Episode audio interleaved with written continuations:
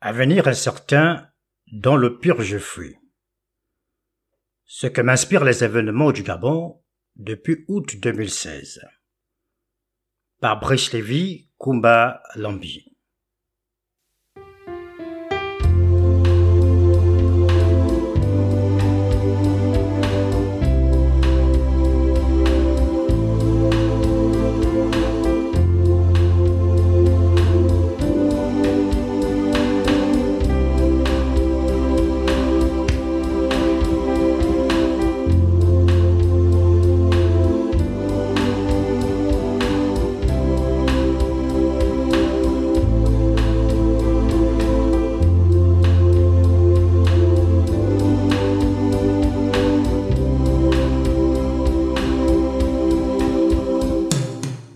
Les habitants originaires d'un pays ont-ils des aspirations vis-à-vis de celui-ci?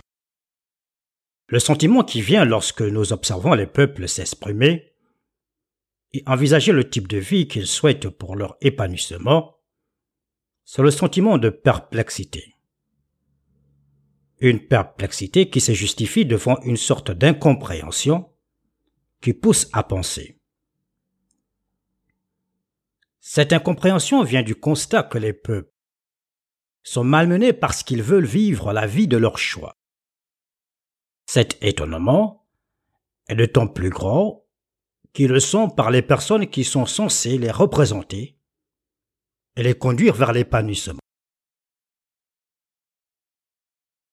Les peuples ont désormais pour ennemi leur propre chef d'État, qui n'a plus qu'un seul programme de gouvernance le maintien au pouvoir, et ce par tous les moyens, y compris les plus inhumains. Lorsque nous nous intéressons à l'actualité du Gabon de ces dernières années, nous sommes habités de la même perplexité, au point où nous en arrivons à rapprocher le gouvernement gabonais de la mécanique quantique. Si nous pensons l'avoir compris, ce que nous ne l'avons pas compris. Il y a cette impression que le peuple gabonais et le gouvernement gabonais sont de droite parallèle. Le gouvernement gabonais donnant l'impression d'être sourd aux désidérata de son peuple, comme s'il n'existait que pour lui-même. Et pourtant en chacun sourd une image du Gabon. Un Gabon tel que nous le voulons. Les tests qui suivent sont une réflexion inspirée par l'actualité du Gabon de ces dernières années. Ils montrent le Gabon que nous ne voulons pas et laissent entrevoir la possibilité d'un Gabon autre, meilleur, soucieux de la dignité humaine et de l'épanouissement de tous. Il pousse au questionnement et pose que voulons-nous faire du Gabon et pourquoi sommes-nous ensemble dans ce Gabon-là? Les tests qui suivent ont pour vocation d'enflammer les cerveaux, de transmettre à chacun la réflexion sur ce que nous voulons faire ensemble de notre pays le détruire ou le construire. Le Gabon que nous voulons réalise pleinement la restauration de la dignité humaine et la félicité de tous. Ce Gabon existe. de celui que nous voulons. Parce que l'avenir est incertain et que le pire menace. Ces lignes disposent les cœurs à l'évitement du désastre. Le respect de la dignité humaine. François Hollande et les leçons du pouvoir.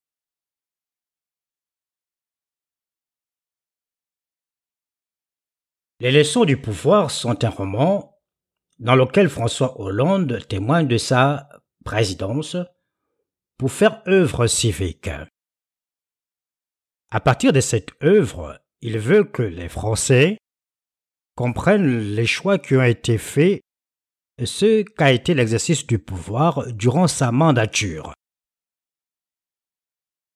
François Hollande pense que présider est une attitude qui articule l'homme entre autorité et normalité. Il s'agit de savoir comment concilier les aspirations contradictoires des Français qui veulent de l'autorité mais qui ne veulent rien céder sur leurs droits et leurs libertés.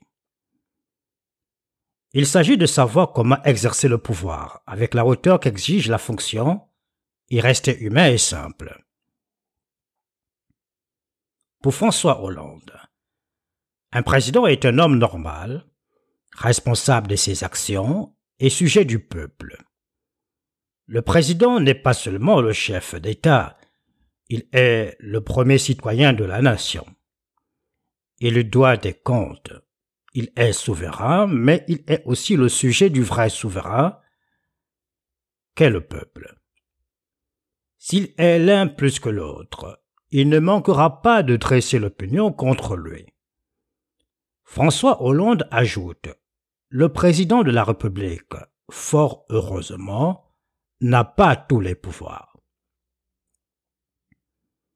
En République, le président préside jusqu'à la dernière seconde et passe la main à son successeur qui est aussitôt à la tâche. François Hollande estime que le nouveau défi de la France est d'ordre international. Parmi les dossiers que devra gérer son successeur, il y a notamment la montée des démocratures qui offrent au peuple angoissé la fausse assurance de l'autorité et de l'orgueil nationaliste. Les démocratures qui, dans l'exercice du pouvoir, n'ont aucun sens de la dignité humaine. C'est ainsi que, dans le cadre de la dédicace de son ouvrage, dans une librairie de Rouen, François Hollande écrit aux martyrs du Gabon, qui savent que parmi les leçons du pouvoir, il y a le respect de la dignité humaine. Au cœur de tout, l'homme. Les propos de François Hollande à l'endroit des martyrs du Gabon placent la question politique dans le domaine éthique, dans le domaine du bien que l'on peut faire et du mal que l'on peut ne pas faire. François Hollande questionne ainsi le sens de la pratique politique au Gabon, puisque c'est le propre de la réflexion éthique que de questionner le sens des pratiques. Selon Vernet et al., le mot dignité apparaît quand la société féodale se segmente et s'organise, se fixe dans une sorte d'organisation définitive, légitimement une hiérarchisation de la société. La dignité humaine de ce point de vue consiste à placer au cœur de tout et au sommet de tout l'homme ainsi que la valeur humaine. Le message d'outre-tombe. Les Gabonais possèdent une dignité. Ce sont des hommes. Les martyrs gabonais possèdent une dignité. Ce sont des hommes. Le martyr renvoyant à ceux qui sont morts pour une cause noble, ces morts possèdent une dignité ce sont des hommes que l'on a tués avec froideur et indignité. Il y a un non-respect de la dignité humaine, c'est-à-dire un refus de la conscience de porter le regard en arrière, pour ne fût-ce que reconnaître l'acte ou l'événement cruel qui les a portés à la mort. Ces morts, semble-t-il, ne sont pas dignes de la République, puisque, la République refuse de les respecter. Selon Vernet et al., le terme de respect signifie étymologiquement regarder en arrière. Or, par rapport aux martyrs du Gabon, ils n'existeraient pas. On ne leur accorde aucune reconnaissance, et de plus, ils sont déjà en arrière, c'est-à-dire qu'ils appartiennent au passé, notamment au 31 août 2016. Les propos de François Hollande reconnaissent qu'il y a eu des morts, des personnes qui ont été tuées, puisqu'il y a des martyrs. Ces personnes mortes sont héroïques puisque ce sont des martyrs. Le plus intéressant dans les propos d'Hollande, c'est qu'il fait parler les morts. Dédicacés aux martyrs du Gabon, les propos d'Hollande font parler ces martyrs. En réalité, il s'est fait le porte-voix de ces derniers, leur messager. Pour dire vrai, élégamment, en toute subtilité, François Hollande ne donne pas ici son opinion. Il donne l'opinion supposée des martyrs. Autrement dit, il n'est nullement engagé par ce qu'il dit. Le message des martyrs du Gabon dit qu'ils savent. Ils savent que parmi les leçons du pouvoir, il y a le respect de la dignité humaine. C'est donc un message des martyrs adressé aux vivants. Le message de François Hollande parle éminemment du présent et de l'avenir du Gabon, qui, plus que jamais doit tenir compte de la dignité humaine dans l'exercice du pouvoir. Parmi les leçons du pouvoir, il y a que gouverner, c'est respecter la dignité humaine. La dignité signifie que l'on est homme sans condition, que l'on est homme indivisiblement, que l'on est homme pareillement. Un président n'est pas au-dessus de son peuple, encore moins l'éventreur de ce dernier. La dignité des morts. Selon Taneli Boni, la dignité humaine est d'abord celle du corps, vivant ou mort. On ne peut pas d'un revers de la main tourner la page d'un assassinat collectif et planifier quoi qu'on en dise. On ne peut pas faire comme si les familles endeuillées et même le peuple endeuillé ne souffraient pas le martyr. Surtout qu'il n'y a eu aucune cérémonie de revoir. Comme le dit Taneli Boni, dans de nombreuses cultures en Afrique et ailleurs, depuis des temps immémoriaux, le respect dû à l'humain est en premier lieu celui des morts. En effet, honorer le corps et la mémoire des morts est une exigence. Voilà pourquoi ceux-ci ne sont pas jetés ça et là, comme des choses inertes dans la nature, à l'air libre. On en prend grand soin. On accompagne leur départ et le voyage dans l'au-delà. Les Gabonais sont en attente d'une cérémonie qui rende hommage à leur mort, pour en faire le deuil, et pour cette fois-ci vraiment tourner la page.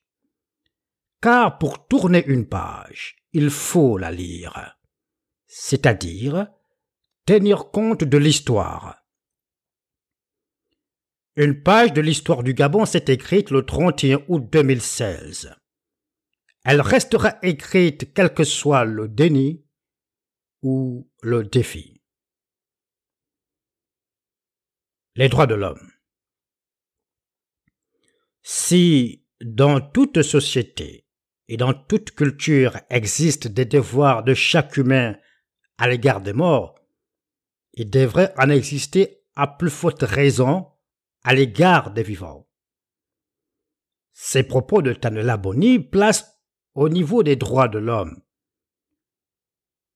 En effet, parler de la dignité humaine, c'est placer au cœur des choses et du politique la question des droits de l'homme et de leur respect.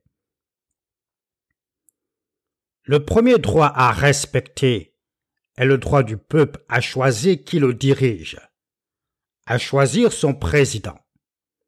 Le deuxième droit à respecter, c'est d'investir celui que le peuple a choisi comme président, pas celui que la force et les institutions à la solde porté au pouvoir. Le troisième droit à respecter, c'est le respect de la Constitution comme volonté du peuple et non comme caprice d'une oligarchie ou d'une famille.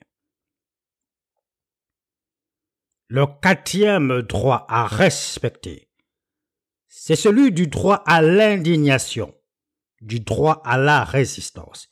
Il est essentiel que les droits de l'homme soient protégés par un régime de droit pour que l'homme ne soit pas contraint, en suprême recours, à la révolte contre la tyrannie et l'oppression.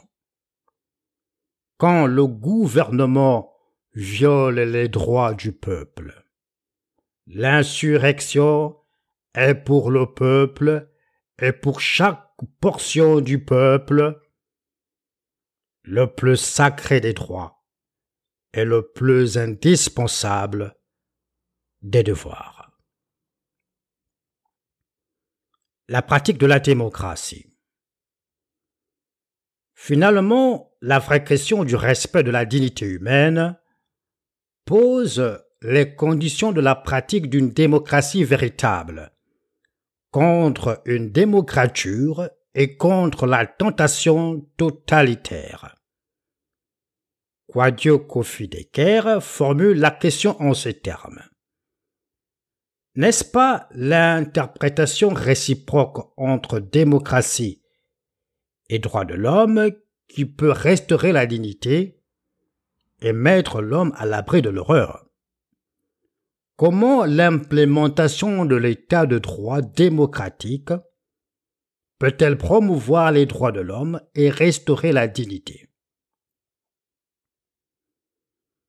Le respect de la dignité humaine passe par la pratique d'un système politique qui prend en compte la formulation des aspirations du peuple. Seule la souveraineté du peuple et les droits de l'homme sont, au dire de Quadio Kofu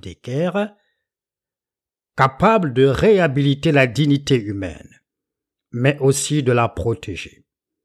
Ce dernier entend, par l'atteinte à la dignité humaine, la brutalité de la force physique que l'on fait subir au peuple, qui se caractérise par l'atteinte à l'intégrité physique, par le meurtre, par les viols, par la torture des prisonniers, par les actes d'humiliation, auxquels il faudra ajouter dans le cas du Gabon les crimes dits rituels et la disparition forcée.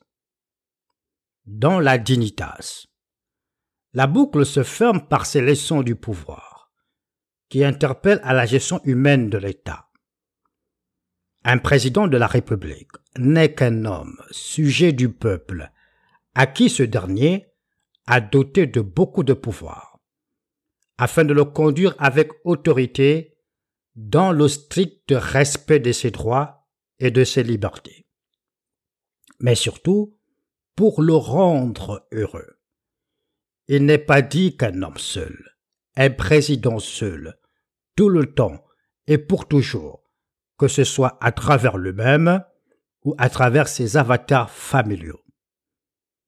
Un pays est fait d'hommes qui se succèdent au pouvoir pour porter haut les destinées de ce pays, avec pour préoccupation principale le bonheur commun, le bonheur de tous, la félicité. Le respect de la dignité humaine, passe par le respect des hommes et des femmes, qui font la force et la fierté d'un pays. La dignité humaine passe par le respect des morts et des vivants. Elle passe par le respect des droits de l'homme et du citoyen. Elle passe par le respect de la démocratie. Elle passe par l'unité du peuple. Unis, nous progressons en toute dignité dans la dignitas.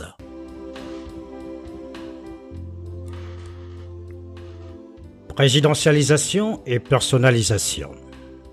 Au Gabon, la révision constitutionnelle soulève une vive polémique et divise. En effet, plusieurs voix s'élèvent pour défendre ou pour dénoncer le nouveau projet de révision de la Constitution. Au nombre des défenseurs, il y a la présidence de la République, le gouvernement, la majorité présidentielle et une certaine catégorie de l'opposition. Parmi ceux qui dénoncent le projet de révision constitutionnelle, on trouve la coalition de l'opposition dite radicale, des acteurs politiques de l'opposition, le collectif Gabon Démocratie, les activistes de la résistance pour la défense du peuple gabonais. L'opposition dénonce le nouveau projet de révision constitutionnelle parce que, selon elle, il vise à instaurer une forme de gouvernement monarchique. À cela, l'opposition dans, sa forme particulière, particulière parce qu'elle s'est fait l'avocat et le défenseur de la majorité présidentielle, s'insurge contre cette idée. Un des représentants de cette branche déclare que lorsque l'opposition parle d'un projet de révision constitutionnelle qui consacrerait la monarchisation du Gabon, elle insulte pour sa part sa probité et sa détermination à faire aboutir un véritable projet démocratique au Gabon. Si l'opposition particulière voit dans le nouveau projet la garantie de faire aboutir le processus de démocratisation au Gabon, le collectif Gabon Démocratie attire l'attention sur la dangerosité de ce qui pourrait entériner la mort de la République gabonaise, à savoir la monarchisation du régime en marche. Les activistes de la résistance estiment quant à eux qu'il n'y a pas de constitution à retoucher et appellent au boycott de toute action du gouvernement considéré comme illégitime. Dialogue politique et crise post-électorale. Le projet de révision de la Constitution est l'émanation du dialogue politique de mai 2017. Ce dialogue politique dit inclusif avait pour objectif de sortir le Gabon de l'impasse politique qui perdure depuis la crise post-électorale d'août 2016. À la suite des élections présidentielles du 27 août 2016, le Gabon a basculé dans une rare violence. La proclamation des résultats a donné lieu à une vive contestation des partisans de la coalition de l'opposition. Sur le chemin menant au siège de la Commission nationale électorale, les partisans de l'opposition ont été lourdement chargés au gaz lacrymogène, aux bombes assourdissantes, aux tirs à balles réelles. On rapporte que des manifestants ont été écrasés par des chars. L'Assemblée nationale a été partiellement brûlée. On dénombre des barricades et un certain nombre de pillages. Dans la nuit du 31 août au 1er septembre 2016, épaulés par deux hélicoptères, les bérets verts effectuent une descente au siège du leader de l'opposition élu. L'assaut à balles réelles dure plusieurs heures. Un peu partout dans le pays, il y a un soulèvement du peuple durement réprimé. Officiellement, on parle de trois morts officieusement, on évoque plusieurs dizaines de morts. On fait état de l'existence de plusieurs charniers. En moins de 24 heures, on enregistre près de 1000 arrestations, dont de nombreux leaders politiques. Le gouvernement justifie l'assaut du QG du leader de l'opposition par le fait que des criminels s'y seraient réfugiés notamment des personnes armées qui auraient incendié l'Assemblée nationale. un des représentants du président sortant proclamé vainqueur des élections explique l'assaut par le fait que le leader de l'opposition et les siens sont dans une logique de déstabilisation et de prise de pouvoir par la rue plutôt que par les élections. Ce qui amène le président sortant à déclarer que la démocratie s'accorde mal des succès autoproclamés, des groupuscules formés à la destruction. Le leader de la coalition de l'opposition rétorque que la seule solution, c'est que le président sortant reconnaisse sa défaite parce qu'il sait qu'il a été battu. Les événements du 31 août 2016 ont eu pour effet un appel à la résistance du peuple gabonais pour la défense de son vote et de ses droits. Ce qui se passe au Gabon est extrêmement grave. Chaque Gabonais, où qu'il soit, a l'obligation de se lever, a le devoir de se rébeller, a le devoir de résister contre ce régime-là afin qu'il tombe. Nous devons montrer au monde entier la face sombre, la face diabolique de ce régime peut-on entendre sur les réseaux sociaux. Ce qui a eu pour conséquence des manifestations de la diaspora gabonaise un peu partout dans le monde? Le symbole de cette résistance est la marche du Trocadéro. C'est ce contexte de crise tendue entre le peuple gabonais divisé en deux que le dialogue politique inclusif tente de résorber. Qualifié de mascarade par l'opposition, le dialogue politique de mars à mai 2017 est censé sortir le pays de la crise politique en cours avec pour ambition déboucher sur des réformes structurelles. Au nombre de ces réformes, il y a notamment la réforme constitutionnelle permettant la limitation des mandats, d'où le projet de révision de la Constitution adopté à l'issue du Conseil de ministres du 28 septembre 2017. Nouvelle disposition. Émanation du dialogue politique inclusif, le nouveau projet de révision constitutionnelle, le septième depuis 1991, préconise les dispositions de réforme suivantes. Premièrement, l'élection présidentielle à deux tours. Deuxièmement, l'éligibilité de tous les Gabonais, sans condition d'âge ni de sexe. Troisièmement, la détermination par le président de la République de la politique de la nation en cas de changement de majorité à l'Assemblée nationale. Quatrièmement, la conduite par le gouvernement de la politique de la nation en concertation avec le président de la République en cas de changement de majorité à l'Assemblée nationale. Cinquièmement, le Premier ministre jure de remplir consciencieusement sa charge à l'égard du chef de l'État et non à l'égard du peuple et de la nation, et de garder religieusement, même après mandat, la confidentialité des dossiers afférents à sa tâche. Sixièmement, les commandants en chef des forces de défense et de sécurité jurent défendre la patrie et remplir leurs charges dans le strict respect des obligations de loyauté à l'égard du chef de l'État et non à l'égard du peuple et de la nation. Le président de la République qui a cessé d'exercer ses fonctions est irresponsable Huitièmement, les anciens présidents de la République sont membres de droit de la Cour constitutionnelle.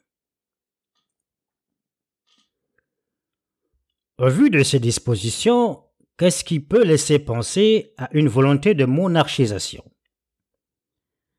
Quelles peuvent être, en cas d'adoption, les conséquences de l'application et de la mise en œuvre des nouvelles dispositions constitutionnelles? Pour répondre, on porte l'analyse sur les rapports entre le pouvoir exécutif et le pouvoir législatif, tel qu'énoncé dans les articles 8 et 28 nouveaux du projet constitutionnel. Article 8 nouveau. En cas de changement de majorité à l'Assemblée nationale, la politique de la nation est déterminée par le président de la République en concertation avec le gouvernement. Le président de la République est le détenteur suprême du pouvoir exécutif. Article 28. Nouveau.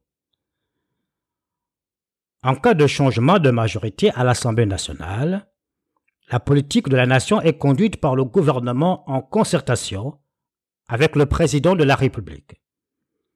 Le gouvernement est responsable devant le président de la République. Il est responsable devant l'Assemblée nationale dans les conditions et les procédures prévues par la présente Constitution. Émanation du dialogue politique inclusif de mars-mai 2017, les acteurs présents à ce dialogue ont convenu de mettre en évidence le bicéphalisme de l'exécutif, de préserver l'hypothèse d'une cohabitation au sommet de l'exécutif. Et pour cela, la réforme vise à clarifier les compétences du président de la République ainsi que du Premier ministre. De même, anticipe sur une éventuelle cohabitation au sommet de l'exécutif, avec pour élément de réponse la détermination de la politique de la nation par le président de la République en cas de majorité de l'opposition à l'Assemblée nationale. La proposition de loi dans les rapports entre l'exécutif et le Parlement tourne donc autour de la réforme du régime politique avec pour corollaire le renforcement du régime présidentiel au détriment du régime parlementaire. Pour le dire avec Philippe Ségour, le régime parlementaire est caractérisé par un pouvoir exécutif dualiste et bicéphale, chef de l'État, chef de gouvernement, et par l'existence d'un principe d'équilibre le Parlement peut renverser le gouvernement, responsabilité politique, tandis que le chef de l'État peut dissoudre l'Assemblée nationale. Le régime présidentiel est caractérisé par un exécutif monécéphale où le chef de l'État est en même temps le chef de l'équipe gouvernementale sans responsabilité politique ni droit de dissolution. Présidentialisation. Au vu de ce qui précède, le projet de révision constitutionnelle au Gabon tourne en faveur d'une présidentialisation au détriment du parlementarisme. Ceci, dans le passé, a conduit droit au monopartisme.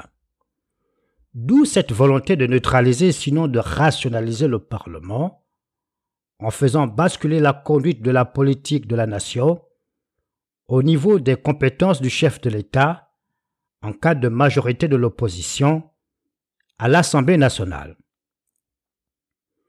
Cette configuration n'est envisageable qu'en cas de cohabitation, c'est-à-dire la situation qui correspond à la coexistence institutionnelle d'un président de la République et d'une majorité politique qui lui est opposée à l'Assemblée nationale, ce qui implique pour le chef de l'État l'obligation de désigner un Premier ministre au sein de cette majorité.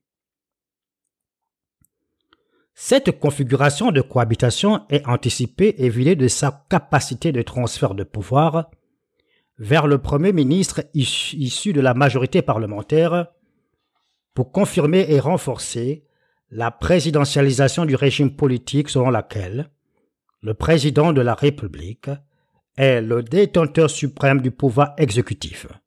Quelles peuvent être les conséquences d'une prédominance du pouvoir exécutif? Effet possible. Une des conséquences de la prédominance du pouvoir exécutif peut consister à en faire une instance de domination, expression d'un pouvoir oligarchique coupé de la société. Le défaut de ce modèle ouvre la voie à un régime illibéral, voire dictatorial, avec le déclin ou l'effacement des partis au profit de la fonction gouvernementale et des organes de gouvernance. Mais aussi avec la subordination de la majorité parlementaire au soutien et à la légitimation du pouvoir du gouvernement. La révision constitutionnelle au Gabon, avec la volonté de personnalisation du pouvoir exécutif, porte en germe la remise en cause de l'état de droit et partant de la démocratie dans son principe tel que défini dans la Constitution, à savoir comme gouvernement du peuple par le peuple et pour le peuple. Babacar Gay formule cette inquiétude de la façon suivante.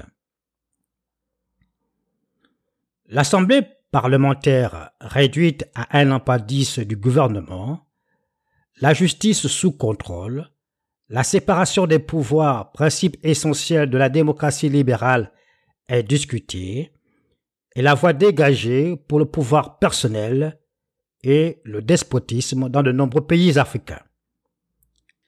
Cette concentration de l'autorité, incompatible avec la logique démocratique, remet en cause la séparation des pouvoirs, le pluralisme politique et dénature le contrôle parlementaire, lequel n'est plus exercé que par l'opposition si elle est représentée ou par la société civile, sinon au travers des manifestations de la, rue, par les populations elles-mêmes. D'où la nécessité d'un contrôle du pouvoir.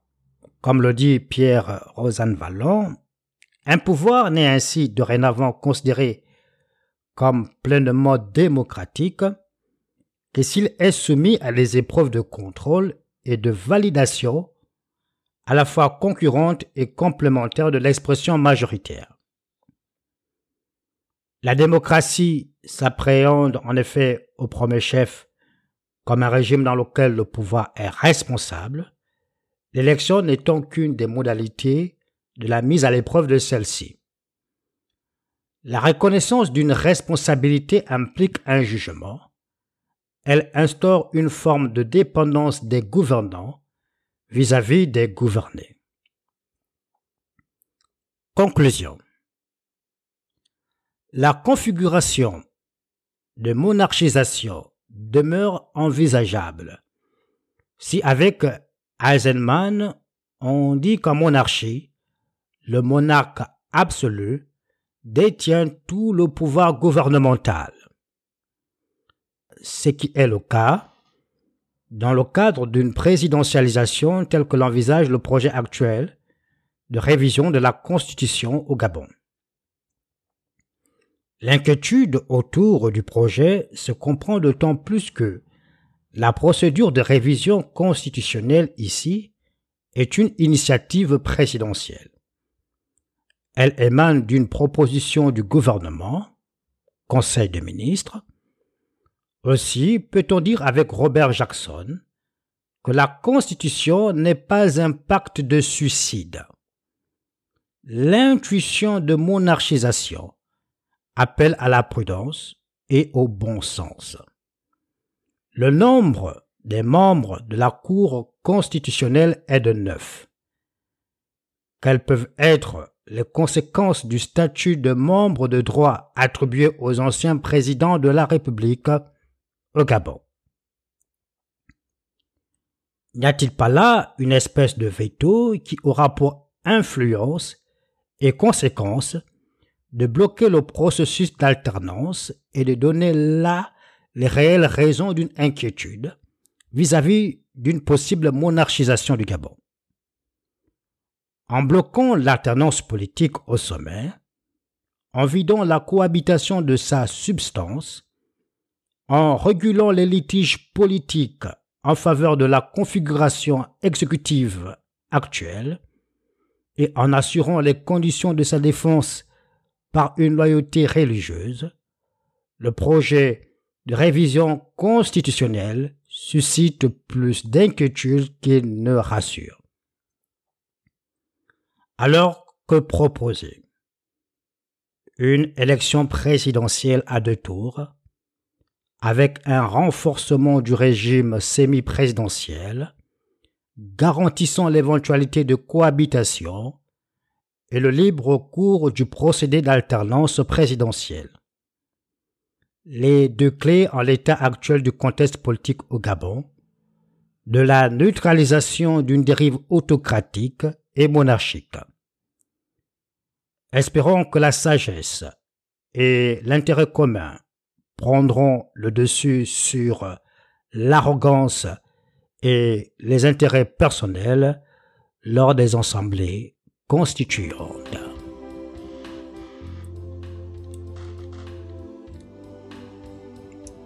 Tendance Les élections législatives au Gabon vers un monopartisme de fait.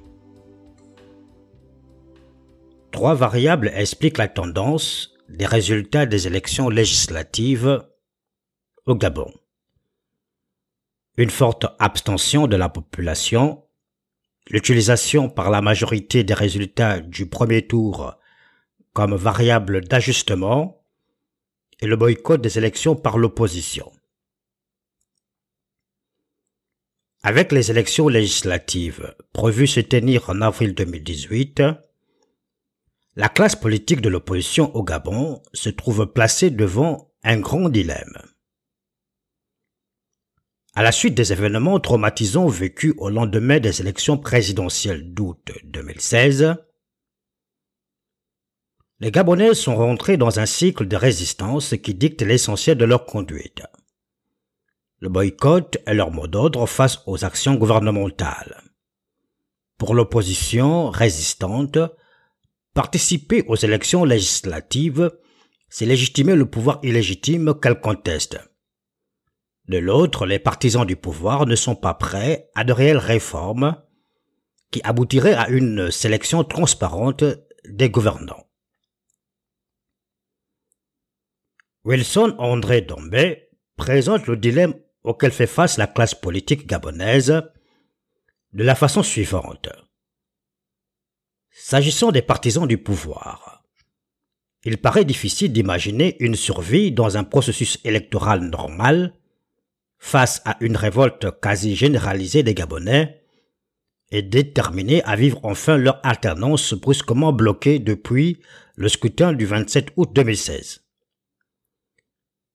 Pour les partis de l'opposition, nombre d'options sont envisagées parmi lesquelles il ne s'agit plus de boycotter les élections législatives. À imaginer cependant que le régime au pouvoir sarc à détenir toujours tous les leviers du pouvoir de l'État, aller aux élections sans garantie serait illusoire et ferait son jeu.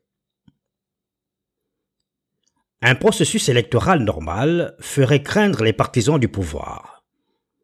Un processus électoral en l'état actuel des choses rendrait dubitatifs les partisans de l'opposition. Essayons de comprendre. Pour commencer, quels sont les potentiels acteurs des futures élections législatives? D'abord, le Parti démocratique gabonais au pouvoir depuis 1968. Il a pour allié politique une quarantaine de partis dits de la majorité présidentielle, auxquels s'ajoute une opposition acquise qui donne l'impression de servir de rempart. Ensuite, il y a de potentiels candidats indépendants. Enfin, il y a la coalition de l'opposition, plus ou moins radicale. Continuons avec une analyse de l'évolution des élections législatives au Gabon de 1990 à 2011. Pour simplifier l'analyse, nous avons fusionné le PDG et ses alliés et dans l'opposition, nous avons considéré l'ensemble des partis de l'opposition, ainsi que les indépendants. Au sortir, nous avons deux courbes en tenaille, représentant le nombre de sièges obtenus par parti politique, PDG et opposition de 1990 à 2011. Comme tendance générale, nous notons que le PDG sort toujours vainqueur des élections. Et son nombre de sièges va croissant et se rapproche de la victoire absolue d'une configuration de monopartisme. Lors des élections législatives, 120 sièges sont à pourvoir. En 1990, il y a une égalité relative de sièges entre le PDG et l'opposition. 52,5% de sièges pour le PDG contre 47,5% pour l'opposition. Puis, le PDG acquiert au fil des élections un nombre croissant de sièges. L'opposition caracole de façon continue pour obtenir en 2011 1,6% de sièges.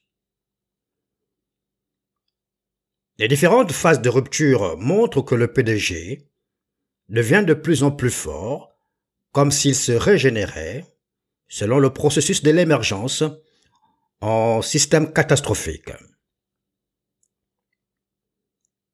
L'analyse du graphique nous conduit à concevoir le PDG comme un parti populaire et légitime qui aurait le soutien et la confiance du peuple.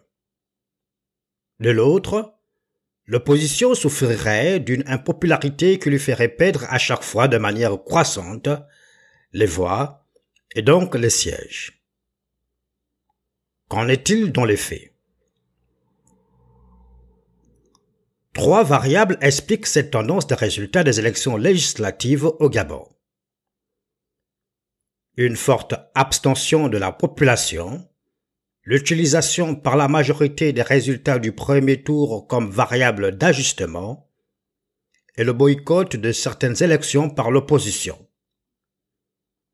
En effet, on note une abstention allant jusqu'à 80% des populations votantes, ce qui contraste avec le taux de participation aux élections législatives durant la période du monopartisme. En 1985, par exemple, on a enregistré plus de 95% de participation. Alors que entre 1990 et 2011, le taux de participation dans les grandes villes oscille entre 20 à 30%. Ensuite, notre étude a permis d'observer que les résultats du premier tour des élections sont utilisés comme une variable d'ajustement. Comme qui dirait, on procède à la règle de 3 pour fournir une majorité au parti gouvernemental lors du deuxième tour.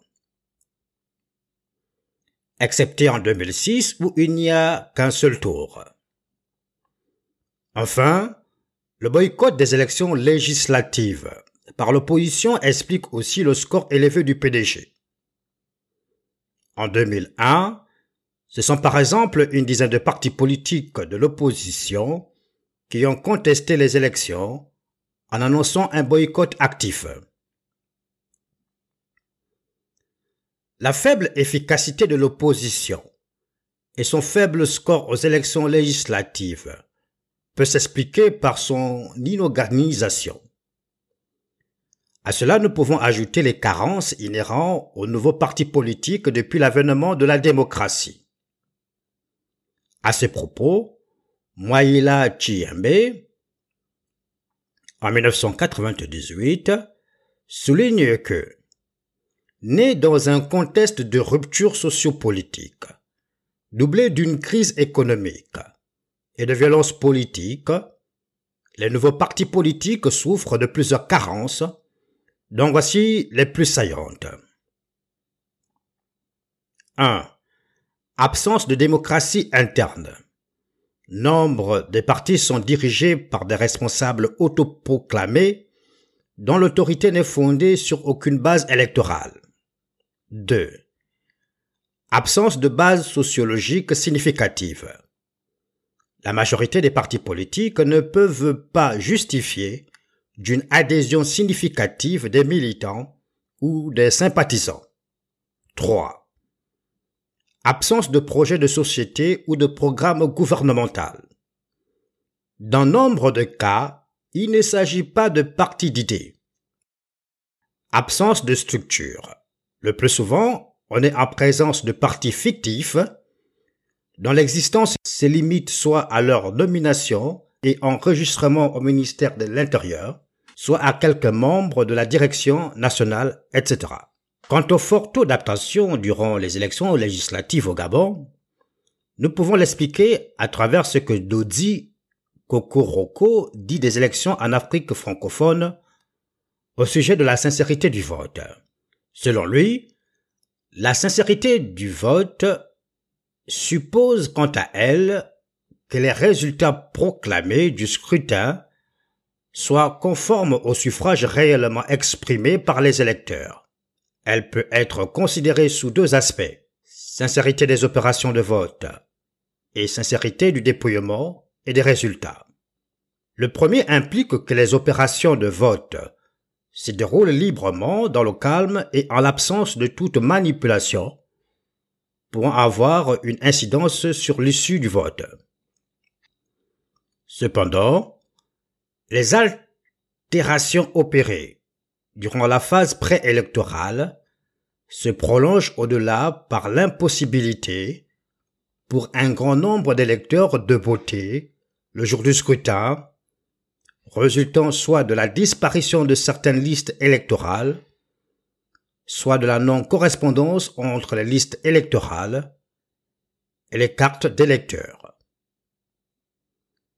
Ces manipulations traduisent les agissements d'une administration partisane ou d'une commission électorale nationale instrumentalisée. Le second aspect implique assez souvent un déplacement des urnes par la force, en méconnaissance de la loi électorale, qui prévoit un dépouillement sur place et dans les bureaux de vote. Ce transfert des urnes permet à l'administration de remplacer les urnes dont le contenu est jugé défavorable au pouvoir par des urnes plus dociles aux résultats facilement contrôlables. La falsification des procès-verbaux constitue l'étape suprême de la machine de fraude électorale. Elle est généralement orchestrée par des représentants locaux de l'administration générale, préfets et sous-préfets ou gouverneurs qui vont jusqu'à corriger les résultats. Il restera à la Cour constitutionnelle la proclamation des résultats travestis qui lui ont été communiqués par une administration électorale sous contrôle. Kokoroko cite le journaliste camerounais Pius Njawe, qui résume Organiser le scrutin présidentiel. Gagne-le sans lésiner sur la fraude électorale et l'intimidation laissez monter un peu de contestation du résultat, puis proposez le dialogue à l'opposition. Conviez-la à la table du pouvoir, où vous lui laisserez des miettes. Si la pression est trop forte, vous pouvez même proposer des élections législatives ou locales concertées jusqu'à un certain point.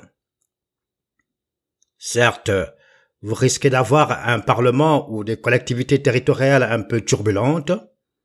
Tout le monde, sauf quelques aigris, oubliera les conditions de votre élection ou réélection.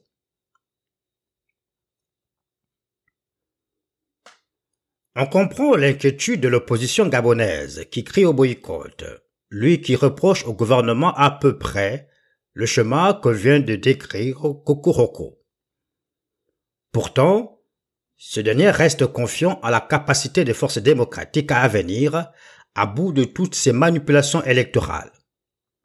C'est pourquoi il dit L'intention n'est pas de refaire ce monde politique, mais d'empêcher qu'il ne se défasse sous les coups de boutoir de médiocres autorités, pouvant tout détruire ne sachant plus convaincre dès lors que la politique s'est abaissée jusqu'à se faire la servante de l'oppression et de la haine. C'est pourquoi Kokoroko prend le retour aux valeurs. Il doit exister dans toute société humaine un certain nombre de valeurs qui, par l'adhésion qu'elles rencontrent, suscitent la cohésion du groupe. Elles doivent correspondre aux exigences, aux aspirations acceptées et adoptées par la collectivité, qui influence la totalité de ses membres et dirige leur comportement. Ce sont ces valeurs qui préservent l'unité politique de la collectivité ainsi que sa stabilité en exerçant une influence régulatrice, normative sur les individus et sur la collectivité, lesquels se sentent inconsciemment obligés de les respecter. La promotion des valeurs et des valeurs démocratiques amèneront certainement l'équilibre et la paix sociale, ce qui correspond à une identité de la légalité et de la légitimité. Passer de la résistance entre légalité et légitimité et parvenir à la correspondance du vote et de l'élu, à l'adéquation de la légalité et de la légitimité. Car que fait l'élection si ce n'est d'accorder légitimement le droit à celui qui gouverne ou à celui qui représente? Aux partis politiques de l'opposition, nous suggérons une meilleure organisation. Au Parti démocratique gabonais d'être juste et tout simplement démocratique.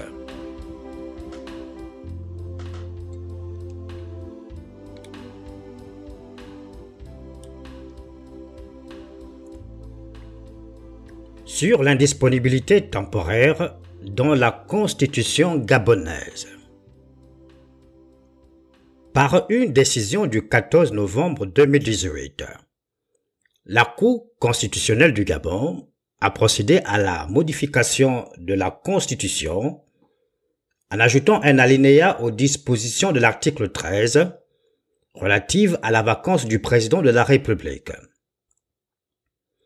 Le président du Gabon absent du pays depuis le mois d'octobre pour des raisons de santé et de ce fait indisponible quant à l'exercice des charges liées à sa fonction, le Premier ministre du Gabon a saisi la Cour constitutionnelle aux fins d'interprétation des dispositions des articles 13 et 16 de la Constitution au regard de la situation d'indisponibilité dite temporaire du président de la République. Motivant cette demande d'interprétation, le fait semble-t-il que les raisons d'indisponibilité temporaire n'ont pas été prévues par le constituant. Décision 219 bar CC. Après opération d'interprétation et de délibération par la Cour constitutionnelle, statuant d'après les articles 83 et 88 de la Constitution, ainsi que l'article 60 de la loi organique régissant la Cour, il résulte sans équivoque des dispositions de l'article 13 que le constituant ne règle pas, à travers celle-ci, la manière dont les institutions doivent fonctionner en cas de vacance de la présidence de la République, ou d'empêchement définitif de son titulaire qui sont des situations où la fonction concernée reste définitivement son titulaire et nécessite la mise en œuvre de certaines dispositions en vue de la désignation d'un successeur. Il s'ensuit que le cas d'indisponibilité temporaire de la charge de président de la République n'a pas été prévu par le dit article 13.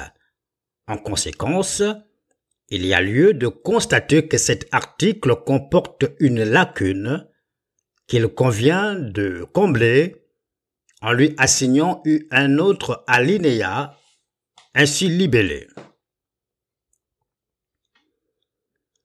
En cas d'indisponibilité temporaire du président de la République, pour quelque cause que ce soit, certaines fonctions dévolues à ce dernier, à l'exception de celles prévues aux articles 18, 19 et 109, alinéa 1er, peuvent être exercées selon le cas par le vice-président de la République, soit par le Premier ministre sur autorisation de la Cour constitutionnelle, saisi par le Premier ministre ou un dixième des membres du gouvernement, chaque fois que nécessaire. Nébulosité de l'alinéa nouveau de l'article 13.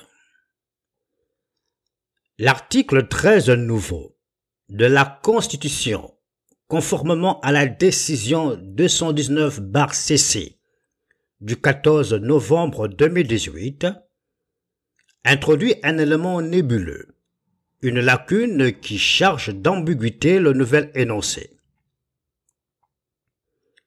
Cette charge d'ambiguïté tient essentiellement dans l'adverbe certaine et dans l'expression certaines fonctions. On a ici des éléments d'indétermination, de lacunes qui pourraient justifier des interprétations abusives voire des mésinterprétations. Si l'expression certaines fonctions semble vouloir dire, à l'exception des fonctions relatives aux dispositions contenues aux articles 18, 19 et 109, qu'en est-il selon le cas, et si nécessaire, qu'il en vient au vice-président ou au Premier ministre de saisir la Cour constitutionnelle au fin de bénéficier des effets de l'article 25 conférant des pouvoirs spéciaux selon que les circonstances l'exigent. La prévisibilité de l'indisponibilité temporaire. Au lendemain de la conférence nationale de mars-avril 1990, les constituants gabonais se sont réunis pour prévoir la conduite à tenir au cas où le président de la République, pour quelque cause que ce soit, de manière temporaire ou définitive, se trouverait dans l'incapacité d'assurer les devoirs liés à sa charge. À ce problème, ils ont identifié deux situations. Une situation de vacances et une situation d'empêchement définitif. Ces deux situations sont liées dans le test article 13, par la conjonction de coordination ou, qui établit un rapport d'équivalence entre le terme vacances et le terme empêchement. Ce qui veut dire qu'il y a une relation de sens entre ces deux termes qui expriment chacun une situation, la situation d'empêchement. De par leur relation de sens, la vacance est un empêchement. Parce qu'un empêchement peut être définitif, il peut donc, par voie de logique, être temporaire, provisoire. De ce point de vue, dans la configuration cognitive des constituants auteurs de l'article 13 de la Constitution, la vacance, pour eux, a une charge sémantique définissant le caractère d'un empêchement temporaire ou définitif. Le terme empêchement, voulant aussi dire indisponibilité, la vacance renvoie donc également à une indisponibilité elle aussi temporaire ou définitive. Le cas d'indisponibilité temporaire du président de la République a donc été prévu par la Constitution du Gabon en vigueur comme situation de vacances temporaires et donc de vacances de cours. Sur l'axe sémantique de la vacance et donc de l'empêchement, le constituant gabonais a toujours eu le souci d'une temporalité plus ou moins longue, définitive ou provisoire.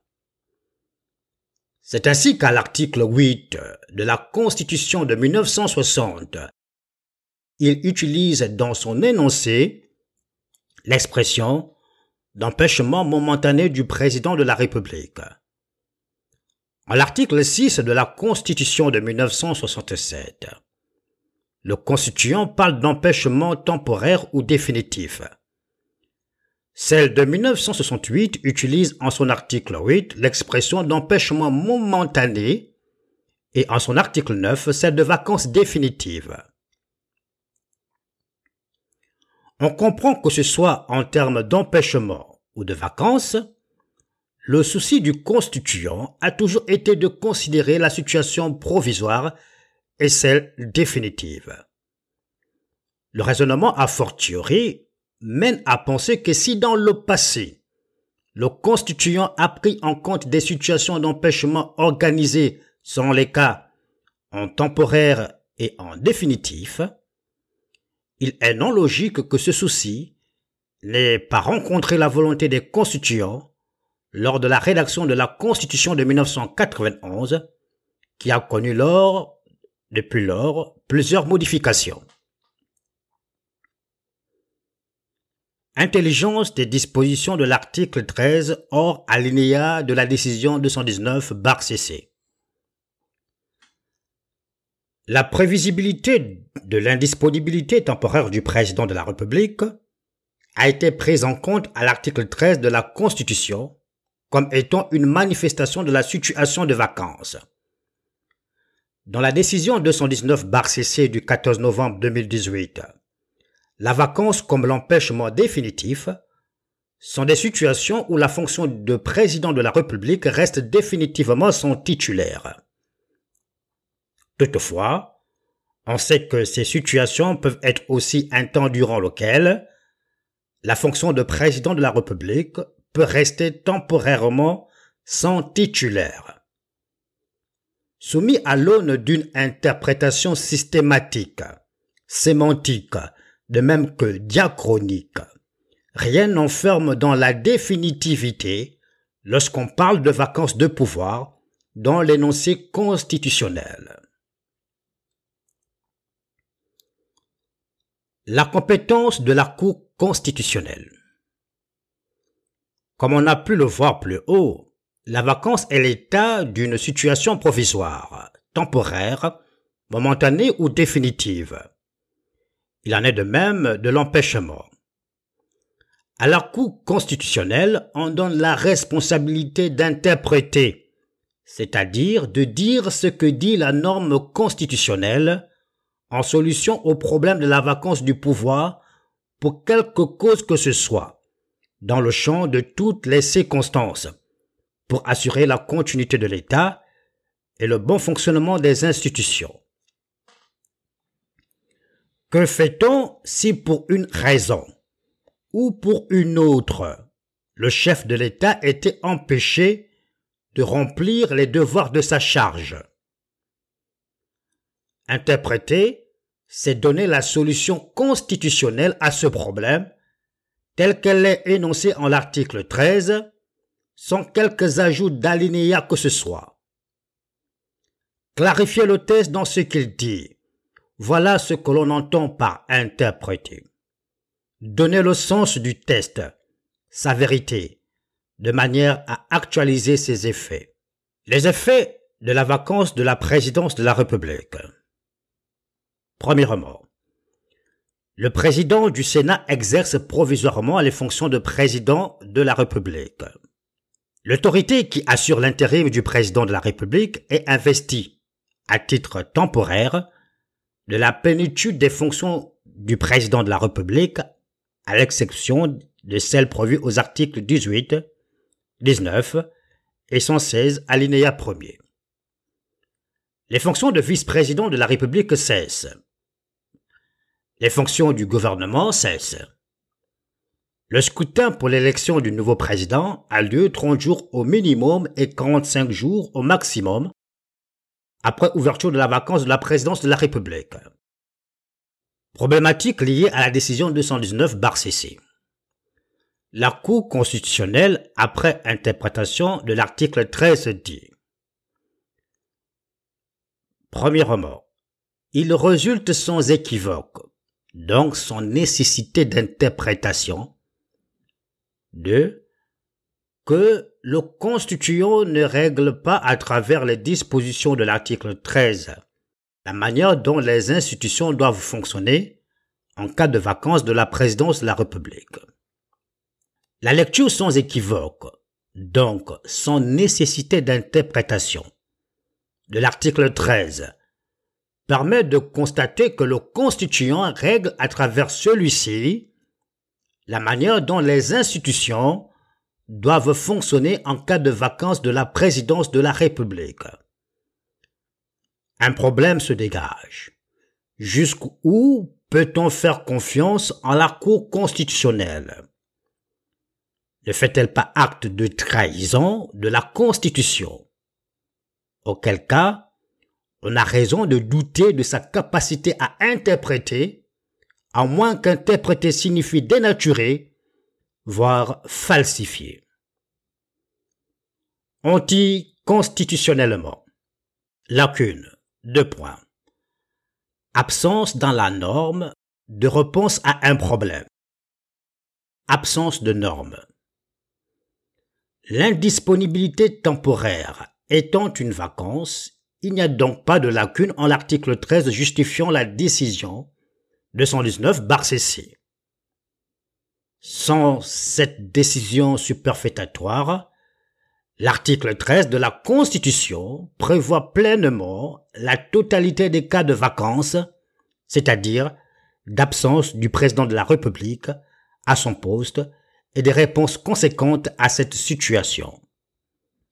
La Cour constitutionnelle est de ce fait anticonstitutionnelle.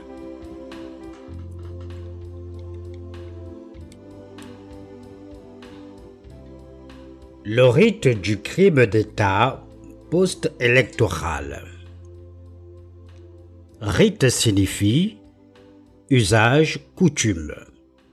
Il renvoie à l'ordre et à la manière d'observer un cérémoniel. Il est utilisé pour exprimer tout acte répétitif. Ce que nous appelons ici rite du crime d'État post-électoral est une dynamique spécifique de la violence d'État qui a lieu après chaque élection présidentielle, consécutivement à l'annonce des résultats dans certains pays, notamment d'Afrique centrale. Cette dynamique fait penser à un rite de par son caractère répétitif, aussi de par son caractère planifié et cérémoniel, avec un ordre défini qui rappelle un rituel. Élection, falsification, proclamation, contestation, extermination, contentieux, arbitrage de la Cour constitutionnelle, dialogue, révision constitutionnelle. Le crime rituel d'État post-électoral est un crime de masse perpétré par l'État et commis au lendemain des élections présidentielles suite à une contestation des résultats. Il est en propre un coup d'État au sens où l'entend Michel Foucault, à savoir en tant qu'initiative et action prise par l'État lui-même. À cause de cela, on qualifie le crime en question de terrorisme d'État. Cette expression nomme la violence de l'État vis-à-vis de sa population. Le crime d'État post-électoral appartient au genre de crime qui commence lorsqu'un pouvoir décide que certains n'ont plus le droit de figurer parmi les humains ni au nombre des vivants et que le massacre est érigé en politique. Pierre Bourdieu conçoit le rite comme un acte de magie sociale. De nombreux chercheurs conviennent que le rite est un instrument d'ordre social. Marc Bessin insiste sur cet aspect lorsqu'il dit que le rite a une fonction anthropologique de mise en ordre.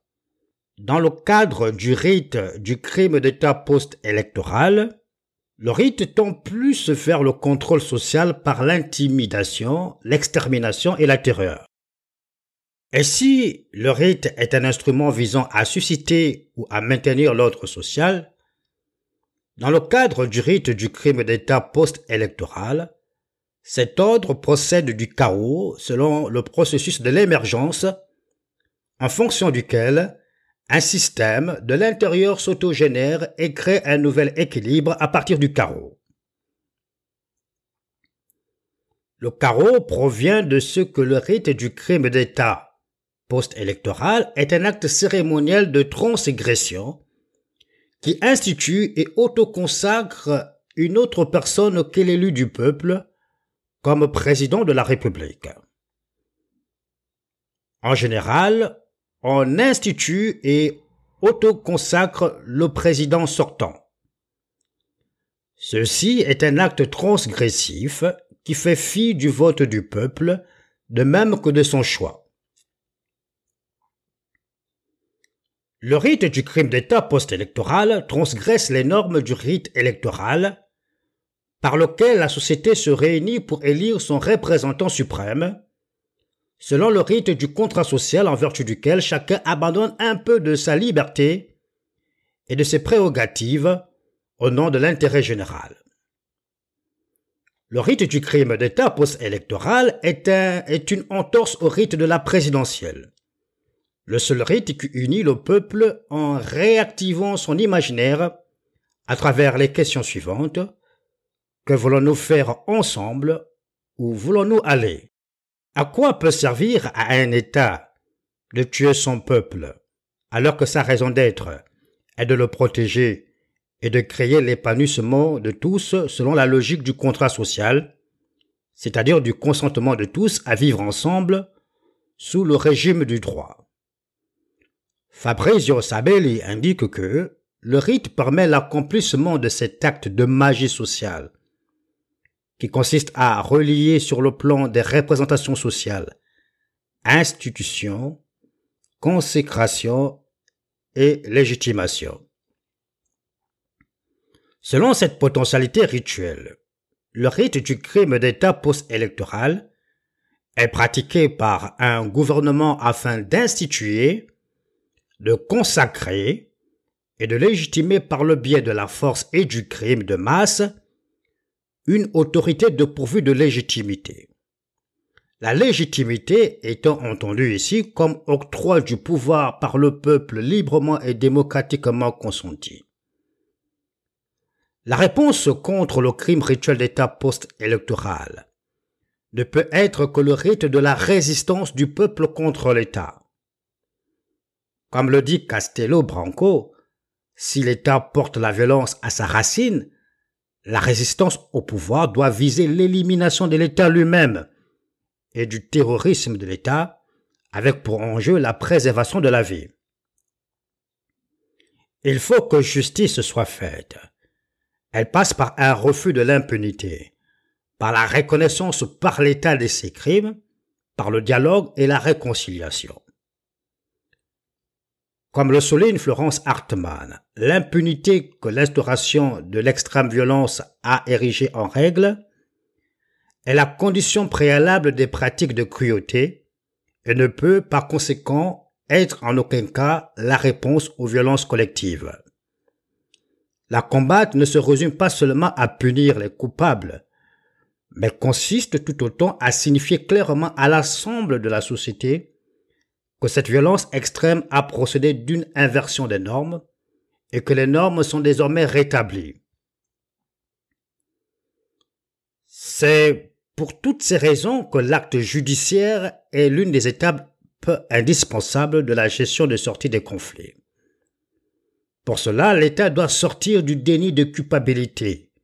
En effet, la transition à la suite des violences collectives ne peut donc faire l'économie du déliement de l'État de ses crimes, au même titre que l'individu auteur de crimes doit se délier de ses actes monstrueux pour réintégrer la communauté humaine.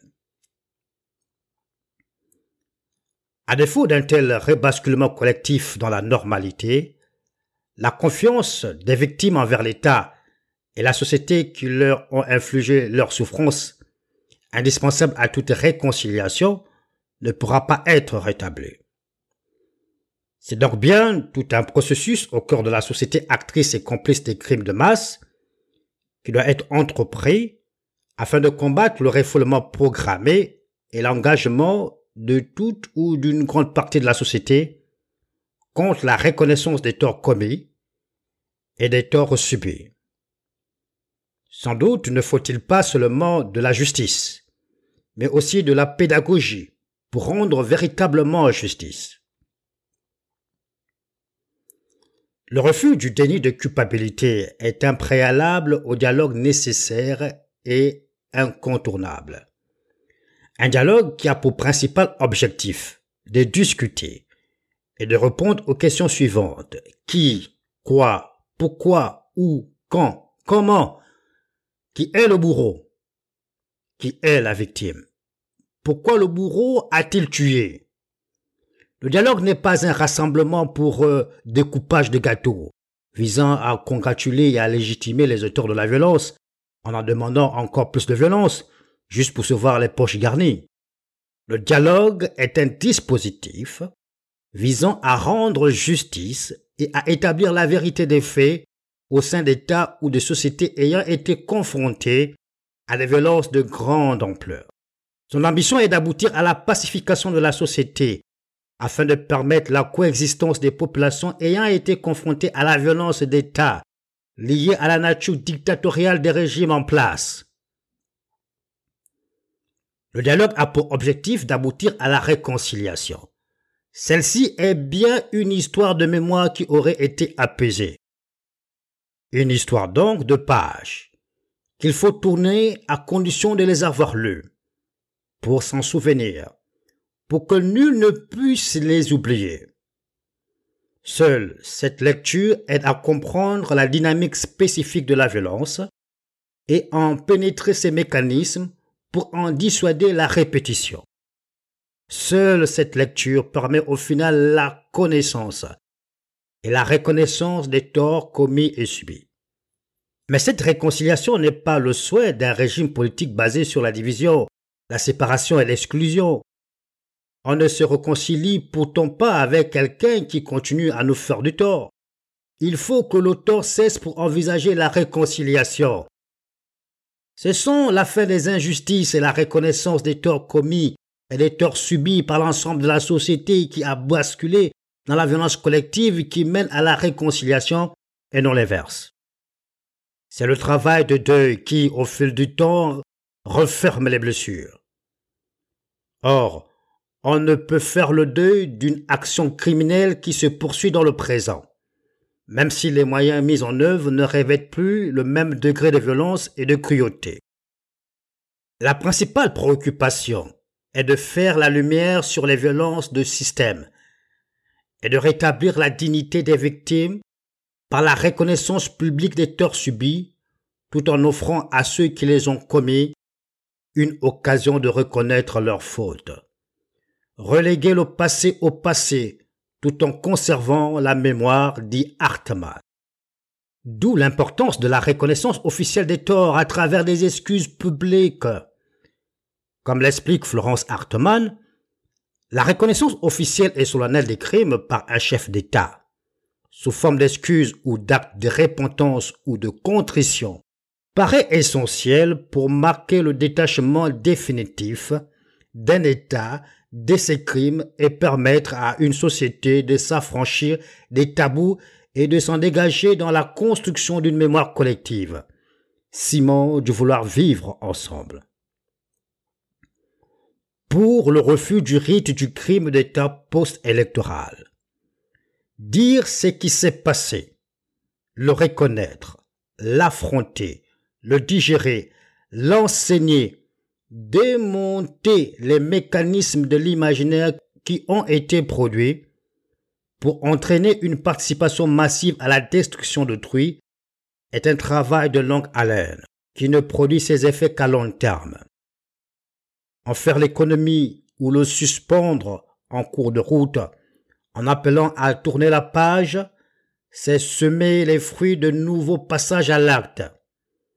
Tenter d'interrompre l'action du passé dans le présent, sans se soucier de savoir si le présent n'est pas le théâtre d'une version édulcorée du passé violent, c'est aussi condamner tout espoir de réconciliation. La défense civile non violente. La défense civile est un complément à la défense militaire contre l'hostilité d'un ennemi souhaitant envahir un pays. C'est une stratégie de redondance qui organise le peuple en vue de la défense du pays si les lignes militaires cèdent aux assauts d'une force étrangère. Au même titre que la défense militaire, la défense civile est un instrument de dissuasion et la marque de cohésion d'un pays. Qu'en est-il lorsque l'armée a pour ennemi désigné le peuple dont elle sert de rempart? Cette configuration se voit de plus en plus dans de nombreux pays, notamment africains, où l'armée semble-t-il n'a plus que pour seule prérogative la protection d'un seul individu ainsi que ses intérêts, n'hésitant pas à tirer sur le peuple juste pour voir perdurer le système organisé pour pérenniser l'hégémonie du seul. La vocation de l'armée. Il paraît déraisonnable de risquer la disparition d'un peuple juste pour soutenir, nourrir et entretenir les caprices d'un homme ou d'une famille. Soit l'on parvient à un équilibre des forces, soit l'on accède à la pleine conscience qu'un peuple pour être fort, ce doit être solidaire, qu'une armée pour être forte, ce doit être compacte avec son peuple. Une armée non solidaire à son peuple est bien suicidaire. Une armée a pour vocation la défense de la société civile. La fonction assignée à l'institution militaire est de protéger la société civile comme un rapport protège une ville. La grande question demeure celle d'éveiller l'armée à la pleine conscience qu'il lui incombe de protéger le peuple un pays doit pouvoir survivre et se perpétuer au-delà des individus qui menacent la survie du groupe. Il demeure plus que stratégique, sage, judicieux, doté ce qui ronge et gangrène la société, plutôt que de se faire ses vassaux. Le groupe d'abord, le pays d'abord, les individus passent et ne peuvent en aucun cas être la raison d'être d'une nation. Autrement dit, un peuple ne peut pas vivre pour un individu, et un individu ne peut pas avoir pour droit la volonté de décider l'extinction de tout un peuple. C'est pourquoi il faut penser plus que jamais l'harmonie du groupe, et ne pas hésiter d'user des prérogatives militaires pour préserver l'ordre et favoriser le bien-être du groupe. Cela passe par le refus d'obéir à des ordres injustes, notamment ceux-là qui demandent aux héros de la nation de se porter en bourreau du peuple.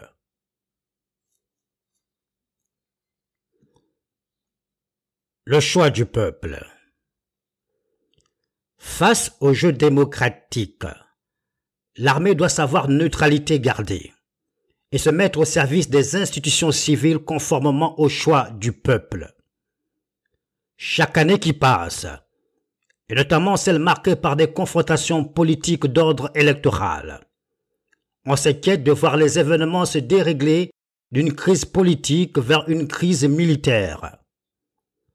On ne peut contenir longtemps le déferlement, la libéralisation de la violence qui ne manquera pas d'être effective dans sa radicalité si l'on n'use pas de responsabilité. On observe que chaque élection présidentielle donne lieu à des conflits majeurs par le simple fait que les institutions sont mises au service de l'injustice. Or, l'injustice est la mère de toutes les violences en ce qu'elle prive l'homme de sa dignité et de sa liberté. Le peuple vote, en tire sur lui parce que l'on refuse de se plier au respect du droit ce droit qui donne au peuple force et pouvoir de consentir librement au choix de qui il veut pour leader. Le risque majeur. De plus en plus, la répression s'endurcit. Et de l'autre, le peuple s'aguerrit et acquiert un esprit de défense, un esprit combatif, qui l'amène à lutter contre quiconque voudrait porter atteinte à ses droits fondamentaux. Le scénario est tel que chacun peut rester sourd à chacun. Les détenteurs de la force peuvent continuer à tirer sur le peuple et à s'imposer par la force. De l'autre, cette attitude forge le mental du peuple et le pousse vers le seuil de résistance, c'est-à-dire vers ce seuil psychologique où les hommes deviennent tétanisés à la souffrance et réagissent de manière imprévisible. Un peu à la manière de cet enfant dont on a pris le malin plaisir de frapper dessus. Un jour, alors l'on s'acharne à le frapper de nouveau, il jette un regard de défi à qui le frappe, devenu insensible au coup qu'il reçoit, et surtout désormais devenu très impoli, méconnaissable et irrévérencieux.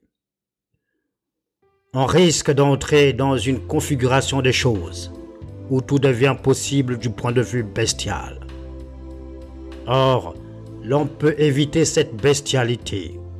Personne n'a intérêt à favoriser des situations qui poussent à la guerre, qui pourra s'en suivre tôt ou tard, si la raison et l'intérêt commun ne prévalent pas sur les égocentrismes. Il va de soi qu'il demeure important de résoudre les conflits. Ils se résolvent en ne les alimentant plus du carburant qui les font mouvoir. Si l'origine du conflit dépend des causes électorales, il est responsable de laisser le jeu électoral se faire sans intervention d'aucune sorte venant entacher le processus électoral. Au terme de celui-ci, laisser s'épanouir dans son effectivité le transfert du pouvoir à celui que le peuple aura porté légitimement aux reines. Cela ne sert à rien de tuer à chaque élection présidentielle le peuple, de demander par la suite un dialogue qui aboutira à une modification constitutionnelle visant à renforcer les pouvoirs de la cause du mal. La résolution du conflit consistera à laisser se jouer le jeu démocratique et à permettre à tous de vivre dans le type de société qu'ils auront choisi, avec les leaders qui les engagent apporter la destinée commune. La défense civile.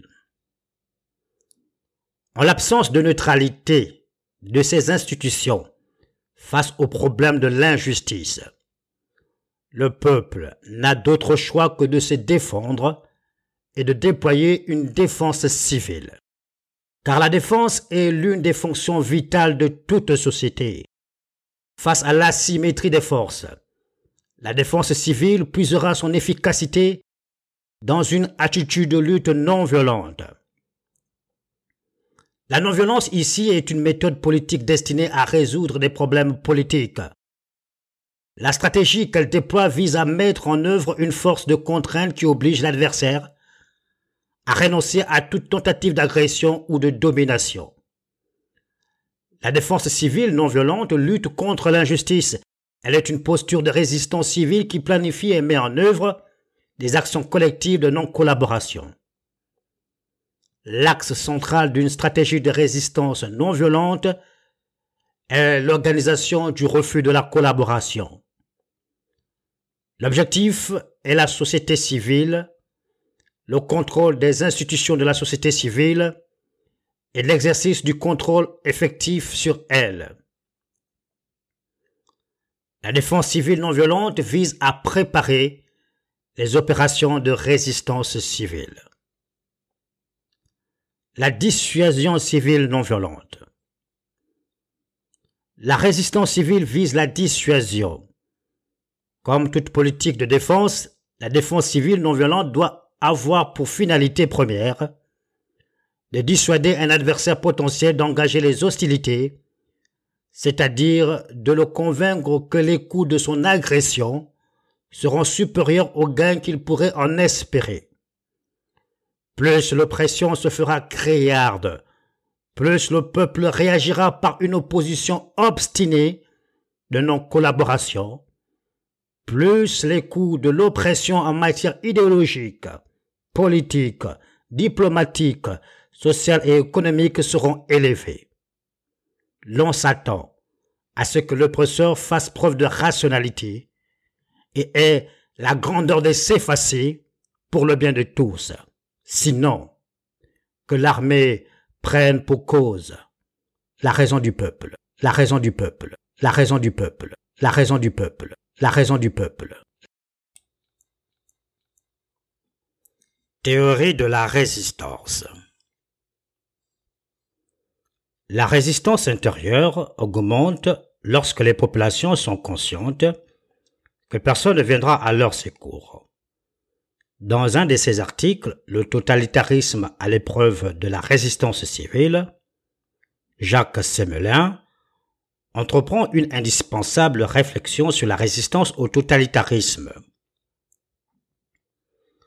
La résistance civile est un mode d'opposition collective pacifique visant à précipiter la chute des régimes totalitaires.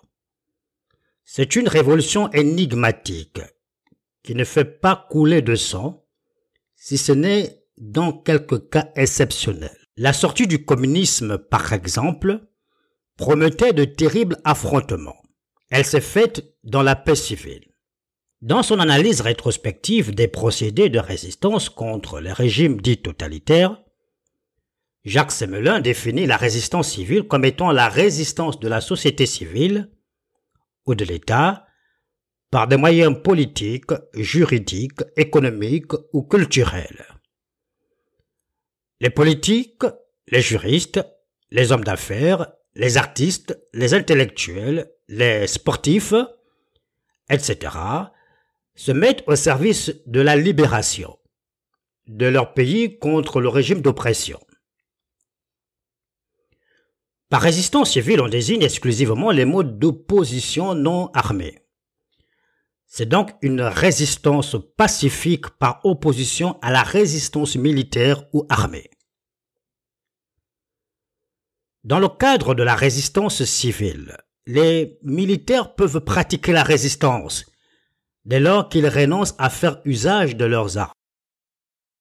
La résistance civile est la résistance des citoyens. C'est un engagement en faveur de la communauté, pour l'avènement ou la restauration de la démocratie. C'est la lutte pour l'intérêt général. Le contraire de la résistance est la passivité ou l'indifférence, sinon la collaboration. Dans ce qui suit, nous allons parler de quelques procédés de mobilisation collective, de stratégie et de la maturation de la conscience résistante. Outre les manifestations de foule immenses, les grèves, etc., en guise de procédé de mobilisation collective, nous citerons ici la presse ou le recours aux symboles. La presse joue un rôle déterminant dans la construction de l'idéologie du refus. Elle est de même le moyen d'expression d'une opposition plurielle, qui s'accepte dans sa différence et ses voies multiples. La presse, souvent clandestine, est le vecteur de construction, d'éducation de l'opposition. Le recours aux symboles, logos, chants, couleurs, drapeaux, figures fédératrices, événements marquants, monuments, est le signe de la non-abdication de l'esprit face à l'oppression. Il permet d'échapper spirituellement à la répression. Car ce qui fait un peuple, c'est son âme, c'est son identité, c'est son indépendance, c'est son esprit. C'est pourquoi tout régime d'oppression tend à effacer la mémoire, à falsifier l'histoire et à déposséder les peuples de leurs âmes. Toute résistance a ainsi besoin d'une connexion réelle. Le signe de ralliement joue ce rôle. Le symbole est le refus du formatage collectif dans le sens voulu par l'oppression. C'est pour ainsi dire le refus de la zombification. En matière de stratégie, le recentrage. Vu les enjeux géostratégiques et géopolitiques, les peuples ont intérêt à ne compter que sur eux-mêmes. Comme le souligne Jacques Semelin, ce que comprirent les peuples de l'Europe de l'Est dans leur mouvement de libération, c'est qu'ils ne pouvaient à aucun moment donné plus rien attendre de l'Occident du fait de la partition stratégique du continent européen entre Est et Ouest. Ils ne devaient compter que sur eux-mêmes, et ce recentrage sur leurs propres ressources fut pour eux une manière de s'ouvrir davantage à la pratique de la résistance civile. Autrement dit, la résistance intérieure augmente lorsque les populations sont conscientes que personne ne viendra à leur secours et que seule leur détermination, leur inflexibilité ou encore leur instinct de survie viendront à bout de la déshumanisation. Le recentrage implique la connaissance exacte du combat et la pleine conscience de ce que l'on veut ainsi que du lieu du combat. Le combat se déroule là où sévit l'oppression. Cet aspect est incontournable, même si des échos extérieurs semblent impliqués dans le combat. Mais la résistance civile nécessite le recentrage. La montée en puissance de la résistance civile se fait par à coup. Elle alterne avec de longues phases de passivité et de résignation populaire et se relance à la faveur d'un élément déclencheur imprévisible non déterminé. Mais elle est cependant le fruit d'une longue maturation. Au cœur de celle-ci, il y a par exemple la naissance de groupes d'opposition, le renforcement des contacts et de la synergie entre l'ensemble des partis impliqués dans la résistance, la perte de légitimité du régime, l'incapacité du système à résoudre les problèmes économiques de plus en plus graves, le fait de sous-estimer ou de mépriser la capacité du peuple à renverser le système l'usage démesuré par le système de la force et de l'arbitraire, la propagation de la volonté de résistance. Au cœur de la maturation de la volonté de résistance, il y a le changement des mentalités et surtout le changement de la manière de lutter. Ce changement implique de refuser le plus possible de collaborer avec le système et pratiquer la désobéissance civile. Développer des liens entre les différents groupes sociaux ne pas tirer sur ses amis et se recentrer, c'est-à-dire ne pas tirer dans tous les sens, même sur les alliés et sur son propre pied. Le régime qui opprime ne perdure que grâce à la collaboration active du peuple. La rupture de cette collaboration précipite le système. Ici, l'opposition morale, artistique et littéraire est d'une grande importance car elle contribue à l'éducation des masses. Elle est ce qu'on peut appeler l'opposition symbolique. Elle est le soutien non déclaré de la dissidence déclarée, la face submergée de l'iceberg aux côtés de la résistance silencieuse. Pour finir, le système de communication est l'une des clés du succès des mouvements de libération. À travers la résistance civile, il s'agit de vivre le plus possible en marge du système, de façon à conquérir des espaces d'autonomie de plus en plus larges. Cette logique pousse à l'émergence d'une deuxième société, d'une société civile dite indépendante qui s'organise, qui organise son agriculture, qui organise son réseau d'éducation de l'école à l'université. Le but s'atteint en chemin la société nouvelle se conçoit et se consolide durant la lutte. Construire l'identité gabonaise. La conception de l'identité envisagée ici amène à penser le Gabonais comme faisant partie d'un ensemble commun dans lequel chaque membre s'identifie à l'autre et fait corps avec les autres. La recherche de l'identité vise une identification nationale. Cela pousse les ressortissants de chaque province à s'identifier aux ressortissants de toutes les autres provinces de telle sorte que la cause de chaque province devienne la cause de toutes. Cette identification se laisse structurer par la pensée du Gabon d'abord. Dire Gabon d'abord ne signifie pas le Gabon à l'exclusion des autres nations. Dire cela montre qu'à l'échelle nationale, le Gabon est l'horizon d'identification, d'orientation et d'action de tous les Gabonais. Le Gabon est une somme de multiculturalité, dont les habitants, à l'exception des pygmées, viennent de pays divers. Du Congo, du Cameroun, du Sénégal, de Sierra Leone, du Libéria. La langue pongwe met étonnamment un pont entre les habitants du Gabon et les habitants du Kenya, de sorte qu'un pongwe n'est presque pas étranger au Kenya de par son idiome. Le Gabon est donc la somme des populations qui ont immigré au cours de l'histoire et qui sont venues s'installer là où, du fait de l'immigration, de l'abolition de l'esclavage ou de la colonisation, elles ont été conviées à vivre. Le premier maire de Libreville, Mountier, est un Congolais, un Luango pour être exact. Les premiers habitants de Libreville sont des Congolais, des Luango pour être exact. À l'époque, le Gabon était composé du Cap Esterias, de Quaben, de Louis, du fort d'Omal, Sainte-Marie, de Libreville, présidence actuelle, de Glace, de Baraka, de Lalala, de Lumi, de Pointe-Denis et des contrées riveraines de l'estuaire du Como.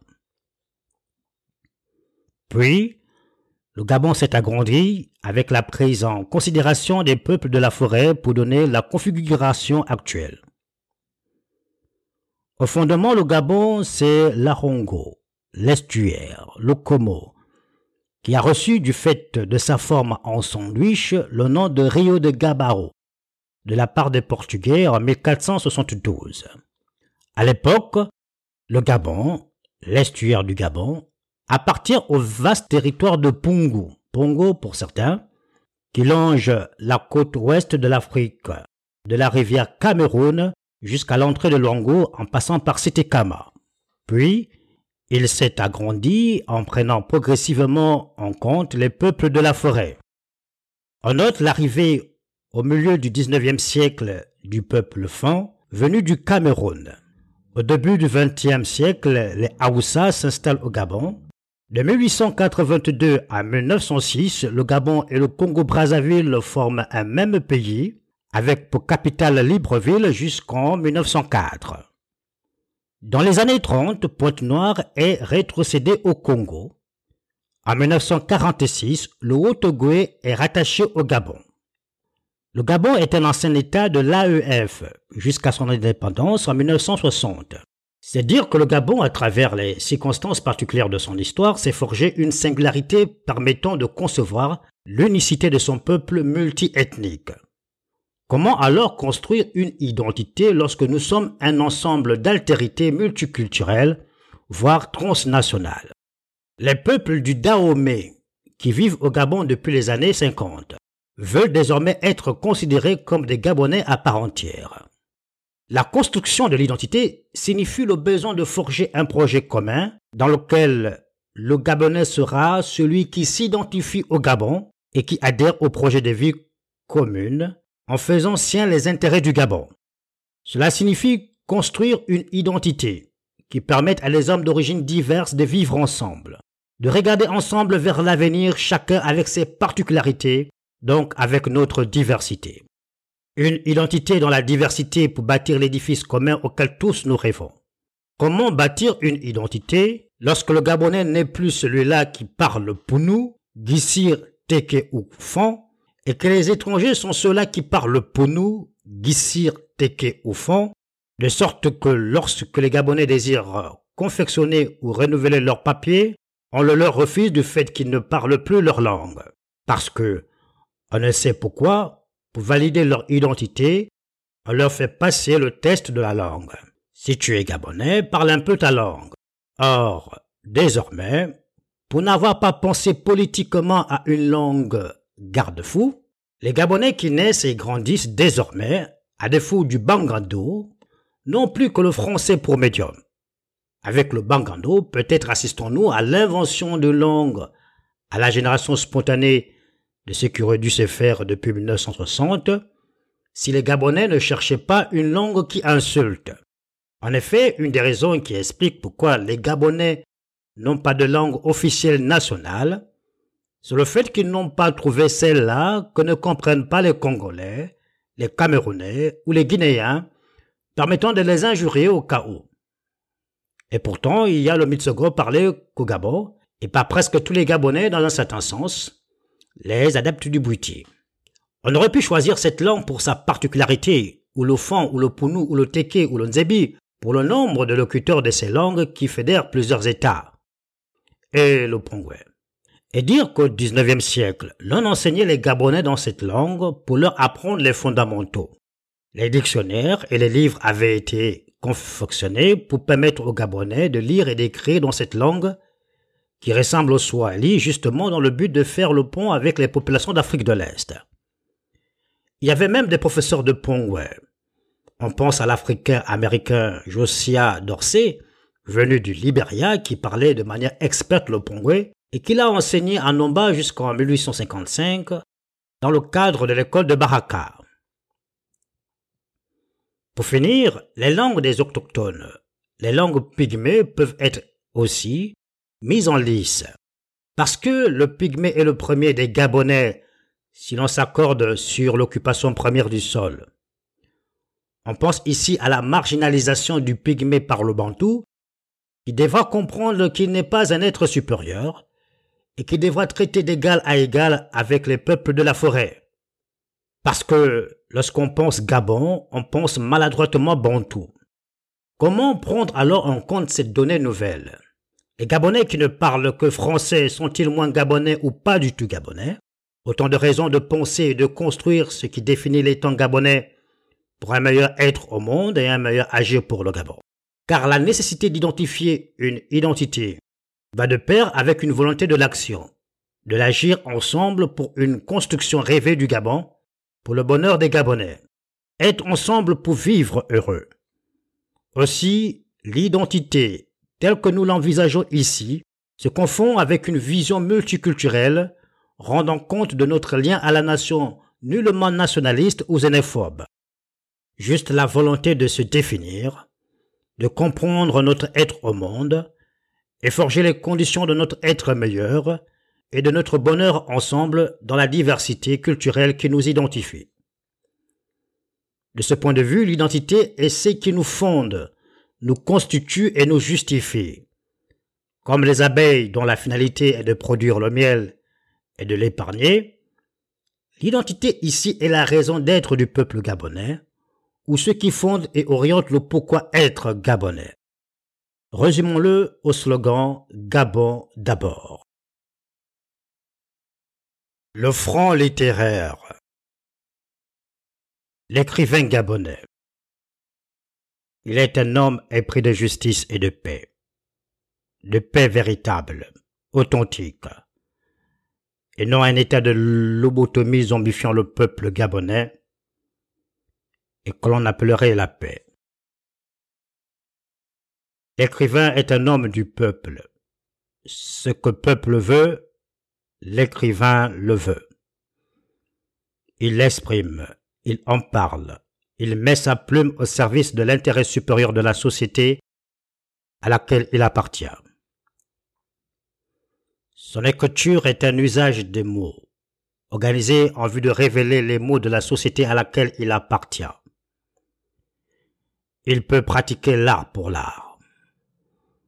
Mais dans des situations extrêmes où la nation a besoin de tous ses enfants, il ne peut rester à l'écart de l'histoire au nom d'une neutralité esthétique. Dans ces conditions, l'esthétique se double de ses fonctions éthiques et balsamiques. D'une part, l'écrivain se fait solidaire des aspirations de son peuple. De l'autre, il écrit pour apaiser la douleur de son peuple, le réconforter, le consoler, penser ses blessures morales. Ensuite, l'écrivain fait appel au langage, aux mots, pour dénoncer l'injustice et agir en faveur de la justice. L'écrivain est éthiquement engagé.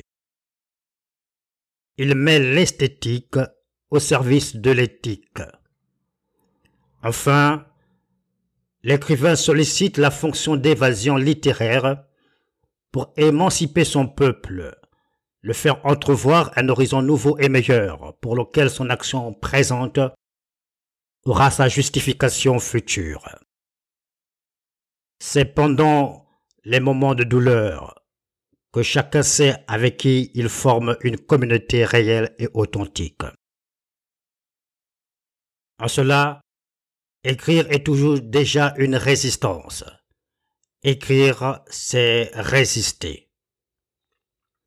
C'est réagir face à l'oppression et les abus de toutes sortes. L'écriture est la résistance. Dans cette réaction qui engage le peuple gabonais, les écrivains ont à s'engager d'intelligence dans un front dit littéraire, le front littéraire. Le front littéraire se veut un mouvement littéraire, à l'instar du mouvement de la négritude, le pleurer-rire ou autre. Il invite les écrivains gabonais à jouer leur rôle d'éclaireurs, d'émancipateurs et de solidarité avec le peuple. Il se caractérise dans les œuvres par le récit des tensions de la société gabonaise actuelle, pour le témoignage, pour la mémoire, pour l'invention d'une société nouvelle, pour la résistance. Que les plumes reflètent l'époque et inventent l'art par la situation et que la situation invente l'art. L'écrivain est un être en situation. Il appartient à son époque. Ces mots sont des pistolets chargés. Les mots, des baumes qui ne tueront jamais personne, mais qui apaisent et sortent de l'inconscience, de la minorité, voire de l'envoûtement. En cela, écrire c'est dévoiler c'est ôter le voile qui maintient en captivité les esprits et empêche de vivre heureux, de vivre la félicité.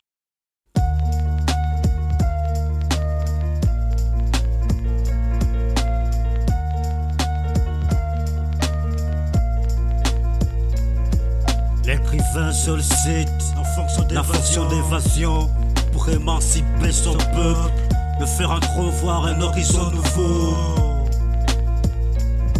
C'est pendant les moments de douleur que chacun sait avec qui il fait communauté. Écrire, c'est résister.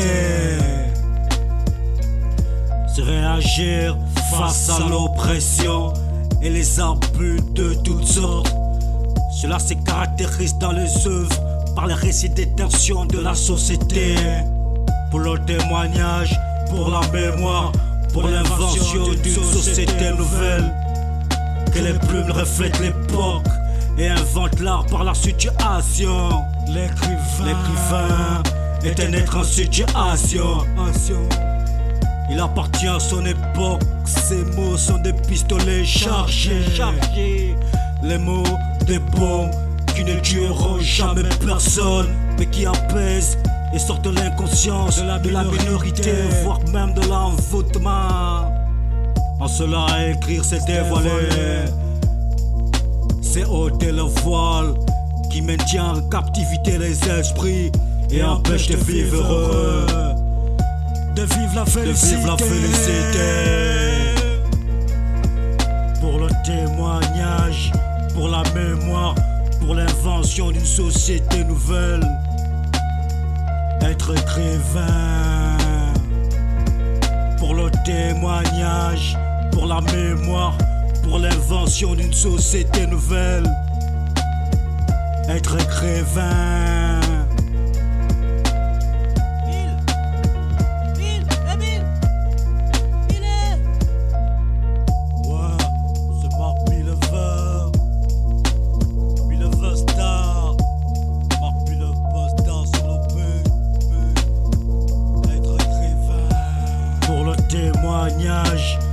La mémoire, pour l'invention d'une société nouvelle.